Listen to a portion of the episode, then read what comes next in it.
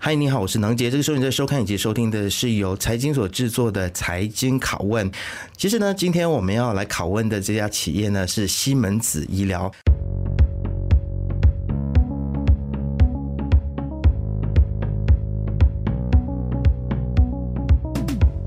其实提到西门子呢，很多人可能都会想到西门子的系列非常高品质的这些家电用品。那其实呢，西门子旗下它除了家电用品之外呢，它有一个非常尖端的一个医疗的团队啊。那么西门子医疗目前它占据全球医疗机构百分之九的份额，相当的高。那么西门子医疗宣称他们的业务包括了推动精准的医疗、改善护理服务，还有提升患者的体验，并且是试图去推。广数字化的医疗，根据他们所提供给我们的数字呢，我们看到他们是宣称说，每天有五百万的这个患者在西门子医疗的实验室进行诊断。那不但是这样子呢，西门子医疗还跟他的合作伙伴一起来合作，融入创新的技术来减少资源消耗，比如说减少水源的消耗，还有二氧化碳的排放以及用电，提高生产力，实现医疗机构的可持续性等等啊。所以西门子医疗，它似乎很努力的想要在科学创新以及保护环境这两者之间找到一个平衡。那究竟他们是否真的能够找到这个平衡呢？今天我们就很高兴能够找到了西门子医疗马来西亚汶莱与新加坡实验室解决方案的总负责人颜慧芳小姐来到我们的节目当中，跟我们一起来聊聊西门子医疗如何引领全球的医疗创新，持续推动精准医疗以及可持续的发展。欢迎你。谢谢 Isaac。对，那今天很高兴慧芳能够来到我们的节目当中啊。我看到其实，在你们公司的网站有一个数据，就是说你们每一年有一个十五亿欧元，大概是马币七十五亿的这个研发的基金的投入啊，可以算是一个非常大的一笔数目啊。那么其实今天在节目一开始，我很好奇，这么多的钱，可不可以跟我们分享一下它的用途会用在哪一些方面呢？这笔钱是专 for 研发的.所以它就是 for R&D（Research and Development）。所以我们会持续的研发哪一些新的产品，来提高更好的那个品质。就好像刚才你说的，其实很多人都不知道，西门子在医疗界算是很出名吧。在全球超过九十八线的医院或者是这些嗯 organizations 都有用着西门子的产品。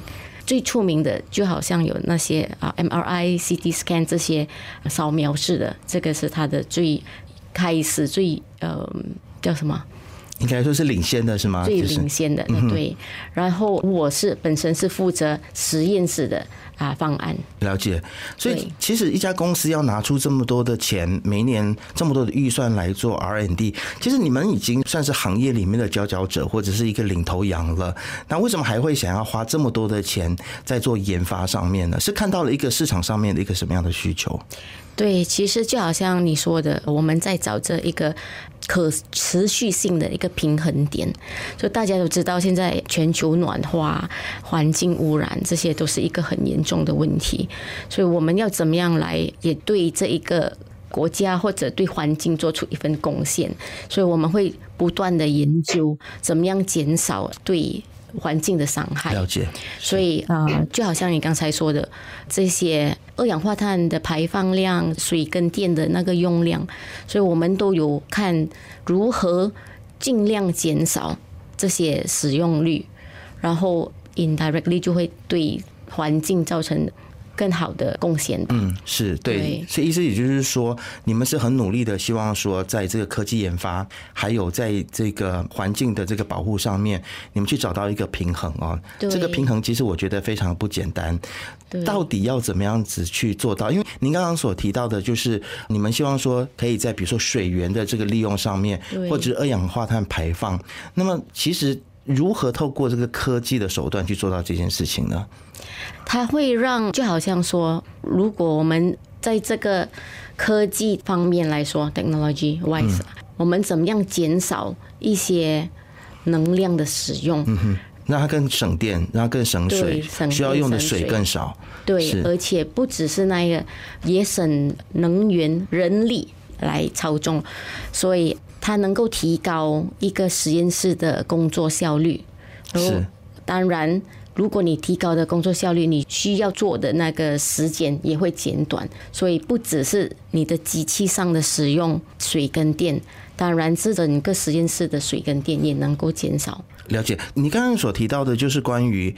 可以减少使用人力，但其实如果我们看到现在有很多的医护人员，他们对于科技的发展或许是心存一点点害怕的，因为很怕机器未来会取代了这一些医疗人员的工作啊。所以其实西门子医疗在做这一些研发技术的时候，如何也去确保说这一些医疗人员在未来不会丢掉工作、丢到饭碗？你没有去思考这个问题吗？有，其实他不会说代替你，他其实是不会完全取代。对，他不是完全取代，就好像呃，给你一个例子吧。嗯，像你说一年需要 process 五百万的样本 sample。所以，如果你用人力，你需要多少人来做，对吗？而且人工作他会出错，嗯哼。而且以现在的病毒 COVID 这些东西，你也会提高风险，因为如果用人力去操作，你要把样本拿去实验室化验，说话会提高很多风险。如果有这些机器把这些工作自动化，然后人只是负责在真正的。给予专业的意见，嗯说会提高人员的工作品质。他不是读大学读那么多年出来，难道我只是去操控机器吗？不是吧？所以我能够运用我的医学知识去帮助更多人。嗯哼，可不可以跟我们分享，就是有没有什么样子，就是西门子医疗最近这一两年，你们觉得比较自豪的？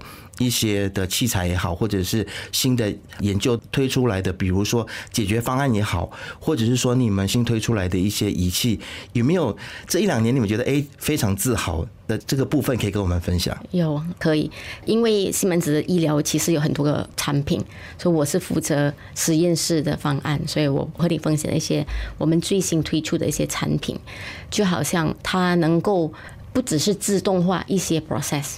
但是啊，它也能够更 paradise 一些比较高危的病人的样本，因为只有西门子有那个技术，它能够像 Grab 一样来操控那个样本，因为它每一个样本，它用一架一个小的我们叫 Pax 啊，运输它去做化验，可是只有我们能够让那个样本像 ambulance 来了，你的车能够让位给他。但是如果是用旧的那些技术的话，他们是做不到这一点的。所以就算是你有几级的样本送进来，你还是要排队，你要等前面的先做完。哦，所以你们有这个独家的技术，是能够辨识出到底哪一个样本它是一个高危的样本。嗯，所以你们就能够更提前的去发掘到哪一个是高危的病人，给他更早的治疗，是这个意思吗？对对，他能够更早的治疗，还不是治疗，我们是做呃化验，然后让医生有那个报告，然后做进一步的诊断。了解，其实您刚刚所提到这个自动化的部分啊，现在我们的这个所谓的医疗自动化已经是进阶到了一个怎么样子的程度呢？比如说，我们很多的时候，我们看到科幻电影里面啊，未来可能人类。在动手术的时候，只要躺上病床，然后就是有机器来为你开刀、缝合等等。那现在应该还没有办法做到这个吧？其实有一些人已经是在研究哦，OK 啊。但是如果是你说实验室的方面，啊，它的自动化其实是跟以前比的话，也是提高很多。那些人力的那个用。就是要用到人的地方，可能都可以用这个机械来取代。对，减少了很多。因为我是做实验室方案，所以就好像你们去验血。了解。对，验血以前的话是有一个人来帮你抽血。嗯哼。抽了血之后，他拿去实验室，然后他需要粘一些啊 barcode，你的名字、你的啊号码，然后他拿去 lab 需要 spin，spin 了之后呢，他需要去放进去机器里面，它需要开盖。啊，染了之后拿出来，然后它要盖回去。可是这一些步骤现在多数差不多八十八线都已经自动化。了解，嗯，所以其实当您说到这个关于这个实验室的自动化的时候，那包括了呃身体检验或者是验血等等啊，这个其实对于现代人来说，可能大家都会认为说这个先进的这些医疗，它的价格都是比较昂贵的，尤其是如果是挂上了西门子这个品牌的时候，大家可能会联想到的就是一个字。贵，所以不晓得贵公司有没有去思考到说，当你们在这个科研的进步的同时，然后也去思考到说，如何让价格更加的平民化，让更多的人都能够负担得起你们的产品呢？呃，其实这个是通常贵跟品质是挂钩，嗯，通常都是挂钩的。了解。所以啊，我们提高的不只是品质，而且价格没有你想象中那么贵。OK。因为当你引进高科技的时候，你能够提升你的工作的那个品质跟你的那些结果的品质的话，那你会让你的 patient、你的病人更放心的去，而且你能够做更精准的那些精准的判断，是怎么样去治疗那个病人的话，我觉得我是身为病人的话，我愿意付出这笔钱。因为我需要治疗的时间可能更短。如果你拿一个不精准的答案或者是报告来告诉我，你可能是这个或者可能是这个，然后我需要测试或者是我需要 try 哪一个方法适合你。可是如果你用比较精准的仪器或者是方法来帮助那个病人，你愿意给钱吗？对吗？就好像最近我们有请一个。嗯，教授他做了一个 study，这是一个 test that Malaysia 还没有用着的，在外国已经可能可以说是很普遍了。我们带进这一个技术或者是一个经验来跟他们分享，所以林教授他也是很乐意去尝试这个新方法。嗯，这是一个肾脏的一个 marker，就是一个 Tesla。了解。以现在的呃马来西亚的方法，就是如果这个人被测试是得了肾病，dialysis，他就需要做 dialysis 吧，就要洗肾，而且是规定一个星期需要做三次。可是现在测试的方法就是一个很 indirect 了，就是不是直接性的一个测试，你是需要用尿，然后用血测试几个，然后用来算的。如果用这一个新的 marker 的话，它可以比较直接的去测试你的肾脏功能，还有肾多少八仙，然后这个医生就能够告诉你，其实你不用洗肾三次，你可能洗两次，这样子的话能够提高那个病人的生活品质。因为这个林医生说，他每次收到他病人的投诉，他讲，其实每次洗了肾回去我都很累，我才休息，我才康复了，然后我第二天又要去洗肾了，我好像没有过一个正常的生活。我也不想继续这样子生活，所以这个林教授就想到哦，如果有这个新的方法的话，他愿意去帮助这些病人。而且虽然这个马哥可能比以前的方法贵，可是你可以省的钱是很巨大的。嗯，因为你看现在政府需要补助呃肾病的人，对吗？洗肾一次可能。一百六十元，我不知道。但是如果从三次减去两次，一个星期少一次，一个病人就少了五十二。所以在马来西亚大约有五十千个洗肾的病人，所以你可以想象多少钱政府能够省下来。嗯，对，这个就是现在的这个进步的一个技术，它能够带来的一些贡献啊。好，我想来聊一聊这个西门子医疗在马来西亚的整个的医疗产业，或者是对我们整个的医疗体系有哪一些的贡献？好了，因为相信啊，既然你们是行业内里面一个这么样子大的一个佼佼者的话，可不可以跟我们分享一下，究竟在马来西亚的这个医疗体系所遇到的挑战当中，你们给了怎么样子的贡献？特别是因为马来西亚，特别是东马有很多乡区的地方，那它可能是没有网络，可能水电都是问题。那如何要去推动，比如说自动化或者是数字化，这个部分可能也是有一点困难。无论如何，您都可以分享，告诉我们说，其实你们公司在马来西亚的医疗体系当中做出了一些怎么样子的贡献。呃，其实你说的很对的，在马来西亚很多在比较小的地方都没有这些网络，或者是会有一些水电的问题。其实网络对我们来说是最大的挑战，而且现在的部长也是说着。他要加强 cyber security，嗯，的那个资讯安全，对资讯安全，也要促进这个数字化。对，嗯，其实，在我们这些 MNC，通常都是已经很数字化了，而且有很多机器的功能能够通过数字化，或者是虚拟化，或者是远程操控，来帮助实验室的人去嗯。更有效率的去做实验，或者是去做检测。对，而且是帮助他们，他们也能够远程的操控。嗯，就好像在马六甲，他也是用着我们的机器，他可以说是第一个州开始这个 consolidated 的。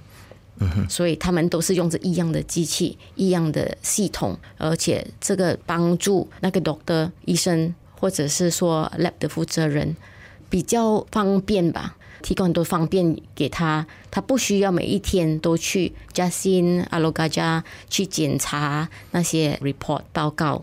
他能够在他自己的办公室啊检查了之后，他能够及时的给予专业的那个意见。然后那边的医生如果比较高危的病人，就能够拿到更快或者是更好的那个治疗的那个方案，而且对实验室本身的用户。他们也能够提高他们的效率，因为他以前如果他们需要沟通，三个医院需要 align 的话，要怎么样讲？我这边有货，他们都是用着一样机器吧，所以你那边还有存货，有四 G 存货，我可以用，所以他们能够可以讲 share 吧，所以他们的资源能够更加 optimize。嗯嗯，好，可不可以在今天节目的最后呢，也跟我们来聊聊未来的计划呢？呃，未来的计划。其实西门子是承诺会继续的去投资在这个高端的技术方面，所以我们会不断的研究或者是研发新的科技，去帮助大家或者是大众有更好的、更高品质的啊，这个医疗服务。医疗服务，比如说，同时我们也不忘像你说的可达性。嗯，可持续性、可持续性和可达性，让更多人能够享用到这个服务，尤其是小小的地方。所以我们也很希望我们的部长发密，他们也是承诺要投资在这个基本的基础建设当中，基础建设的当中是。所以，那样的话，我们能够更进一步的合作，然后提高医疗的团队的那个。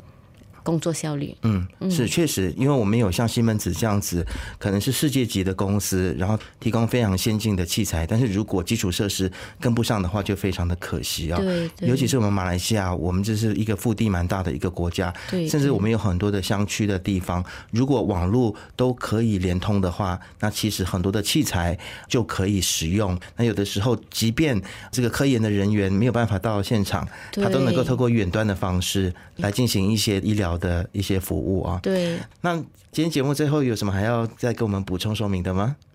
好，可能我可以分享另外一段故事，是关于远距离操控的这一个方案。